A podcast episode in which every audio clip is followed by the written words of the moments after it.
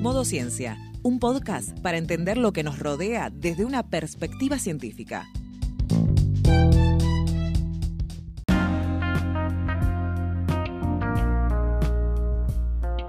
Prepárate unos mates, un té o un café, que ya activamos el modo ciencia.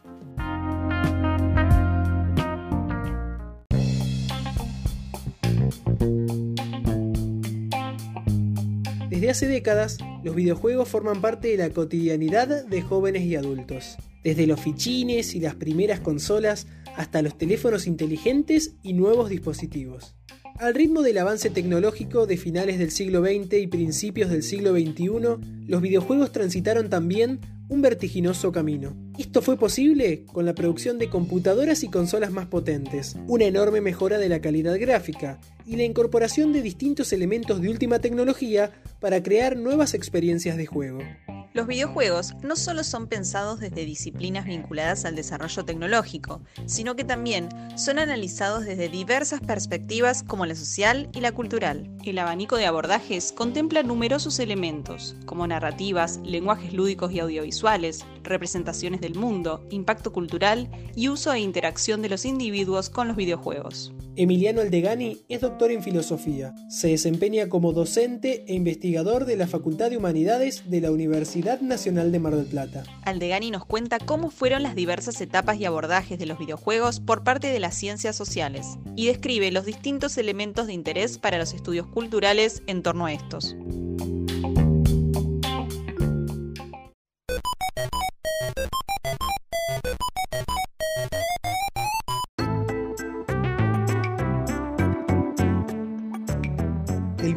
Aparece en la actualidad como un objeto de estudio complejo. Es un objeto de estudio que requiere el abordaje de distintas disciplinas y esto se debe en gran medida a la complejidad y a la diversidad de los elementos que conforman su discurso. Al conjunto de elementos que conforman la estructura específica del videojuego se los denomina usualmente como entorno videolúdico o formas de discurso videolúdicos. La complejidad de esta forma específica de discurso puede ser abordada principalmente atendiendo a dos dimensiones. Por un lado, el videojuego aparece como una forma de sincretismo o de fusión de formas de expresión anteriores. El discurso audiovisual del cine, del videoclip, los juegos electromecánicos como el flipper, las novelas intertextuales, los rompecabezas, la danza, las distintas formas de performance, van a encontrar en el videojuego una forma unificada y orgánica en la que se articulan en torno a un conjunto de necesidades y de acciones que se le exigen a un jugador para llevar adelante el desarrollo del juego. Y por otra parte, esta complejidad puede pensarse en torno a la capacidad que ha tenido el videojuego para incorporar diferentes formas de tecnología y de medios expresivos que han de alguna manera aumentado su potencial para comunicar y para proponer escenarios de juego. Podemos pensar en este sentido diferentes propuestas como son los juegos de consola que traen dispositivos eh, Kinetic que permiten captar el movimiento del cuerpo del jugador, dispositivos como la realidad aumentada que permiten encontrar elementos utilizando geolocalización en localizaciones reales y otro tipo de elementos que han permitido al videojuego expandir su potencial expresivo y evolucionar a lo largo de los últimos 30 40 años modificando siempre sus propias características, ofreciendo siempre nuevos desafíos para la investigación. Ahora bien, en paralelo a la evolución que ha mostrado el videojuego, diferentes disciplinas de las ciencias sociales han intentado abordar aspectos particulares del entorno biolúdico, respondiendo principalmente a diferentes intereses. Una primera etapa de investigación puede identificarse con el abordaje de la psicología cognitiva, fundamentalmente a fines de la década del 70. La psicología cognitiva buscaba principalmente entender cuáles eran los riesgos y perjuicios que podía generar la práctica abusiva o la, práctica en general del videojuego para sus usuarios en términos cognitivos y motrices. Es decir, que el primer abordaje que las ciencias sociales realizan sobre el videojuego intentaba fundamentalmente atenuar o advertir cuáles podían ser sus riesgos desde una perspectiva cognitiva o psicofísica.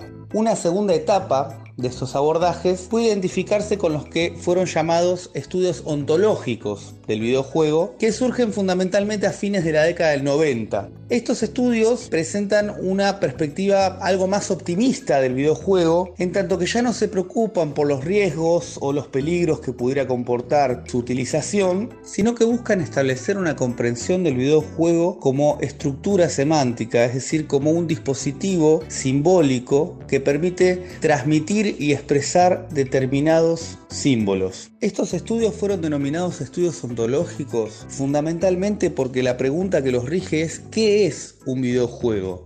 ¿Qué es lo que lo caracteriza como estructura simbólico-práctica? Es decir, como un escenario en el cual nos encontramos con determinados símbolos pero a su vez interactuamos con determinadas normas o mecánicas que nos permiten o nos impiden realizar determinadas cosas. El escenario intelectual que proponen los estudios ontológicos del videojuego, fundamentalmente surgidos a partir de las obras de Espen Arset y Janet Murray, dividen el abordaje del videojuego en dos perspectivas que mantuvieron durante un tiempo una cierta oposición. Por un lado, los estudios narratológicos que eh, piensan al videojuego fundamentalmente como una forma de narrativa, como una forma de estructura narrativa y lo estudian a partir de las herramientas que ofrece la narratología. Y por otro lado, los llamados ludólogos que buscan generar una perspectiva del videojuego pensándolo fundamentalmente como juego a partir de su mecánica y considerándolo un lenguaje lúdico independiente de la narratología. Sin embargo, esta oposición no se mantuvo durante mucho tiempo y la mayor parte de los investigadores empezaron a combinar herramientas de la narratología y herramientas de la ludología para poder pensar al videojuego fundamentalmente desde una perspectiva semiótica, es decir, como un artefacto discursivo, como un artefacto, un dispositivo simbólico. Esto dio lugar a la tercera etapa de abordaje del videojuego, que probablemente es la que tiene más vigencia en la actualidad, y es la que denominamos estudios culturales del videojuego. Los estudios culturales ya no van a preocuparse por cuestiones como qué es un videojuego o cuáles son los principios o los mecanismos semánticos que lo organizan, sino que fundamentalmente van a indagar en los videojuegos existentes, es decir, en un abordaje del catálogo de videojuegos existentes, cómo se representan determinados tópicos, cómo se incorpora al mundo de juego determinadas nociones del mundo real y cuál es el impacto que tienen en las representaciones culturales en torno a esos tópicos las representaciones que ofrecen los videojuegos. Y algo que caracteriza a los estudios culturales es que mantienen un diálogo más fluido y abierto con el diseño de videojuegos, pues en la medida que surgen estudios culturales que abordan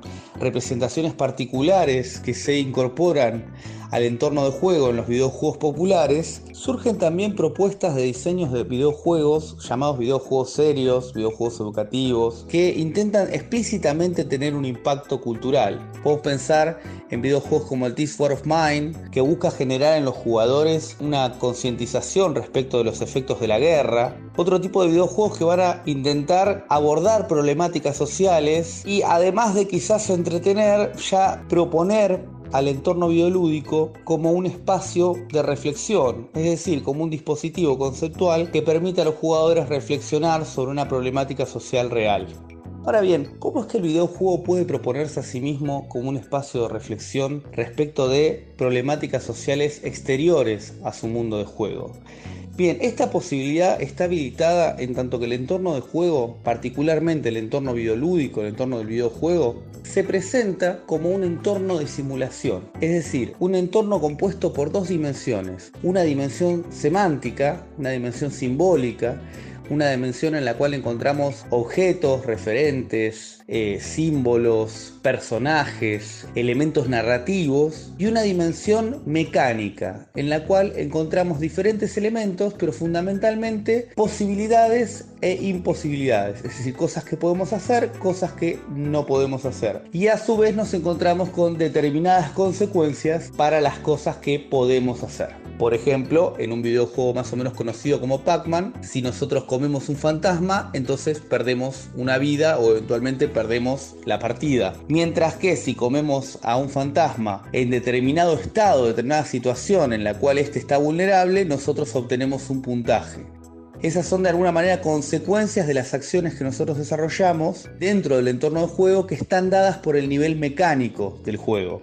Lo que ocurre en el videojuego como escenario simbólico, a diferencia de otras representaciones, otras formas artísticas u otras formas de simulación, es que en tanto que el videojuego aparece como una estructura lúdica, todos estos elementos simbólicos, los personajes, los elementos de la historia, los elementos icónicos como puede ser un castillo, una tubería, una espada, todo el, el, nivel mecánico, todas las reglas, todas las normas de juego van a estar orientadas hacia un conjunto reducido de condiciones de victoria.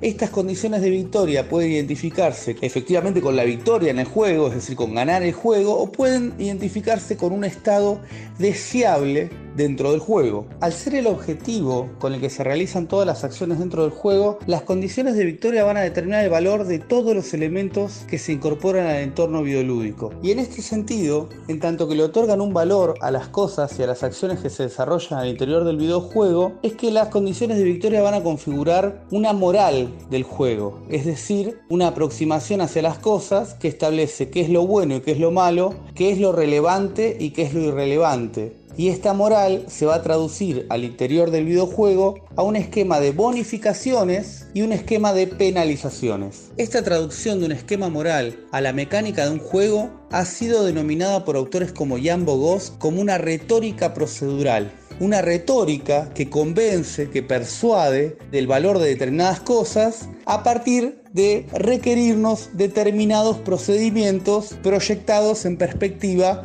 a un objetivo deseado. Ahora bien, una vez que las ciencias sociales asumen la existencia de esta retórica procedural, el interés de las ciencias sociales va a estar orientado a advertir cuáles son los efectos del videojuego y cuáles son sus potenciales pero no tanto desde una perspectiva cognitiva o desde una perspectiva psicofísica, sino en torno a una perspectiva sociocultural.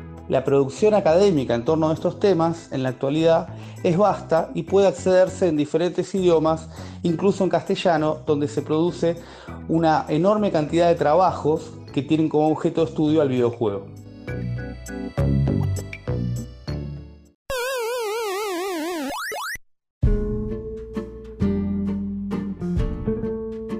Con el paso de los años, la variedad de videojuegos se amplió. Juegos de aventuras, deportivos, de mesa en versión digital, juegos de conocimiento y de rol son algunos de ellos.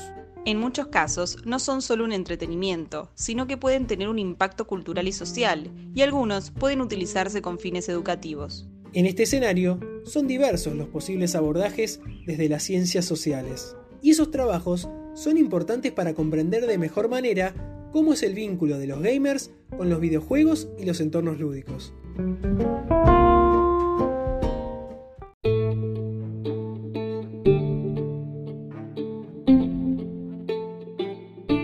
Volver a escuchar este y otros episodios en Spotify y YouTube. Suscríbete a nuestro newsletter en citecus.com barra newsletter. Encontranos en las redes sociales como Citecus OC.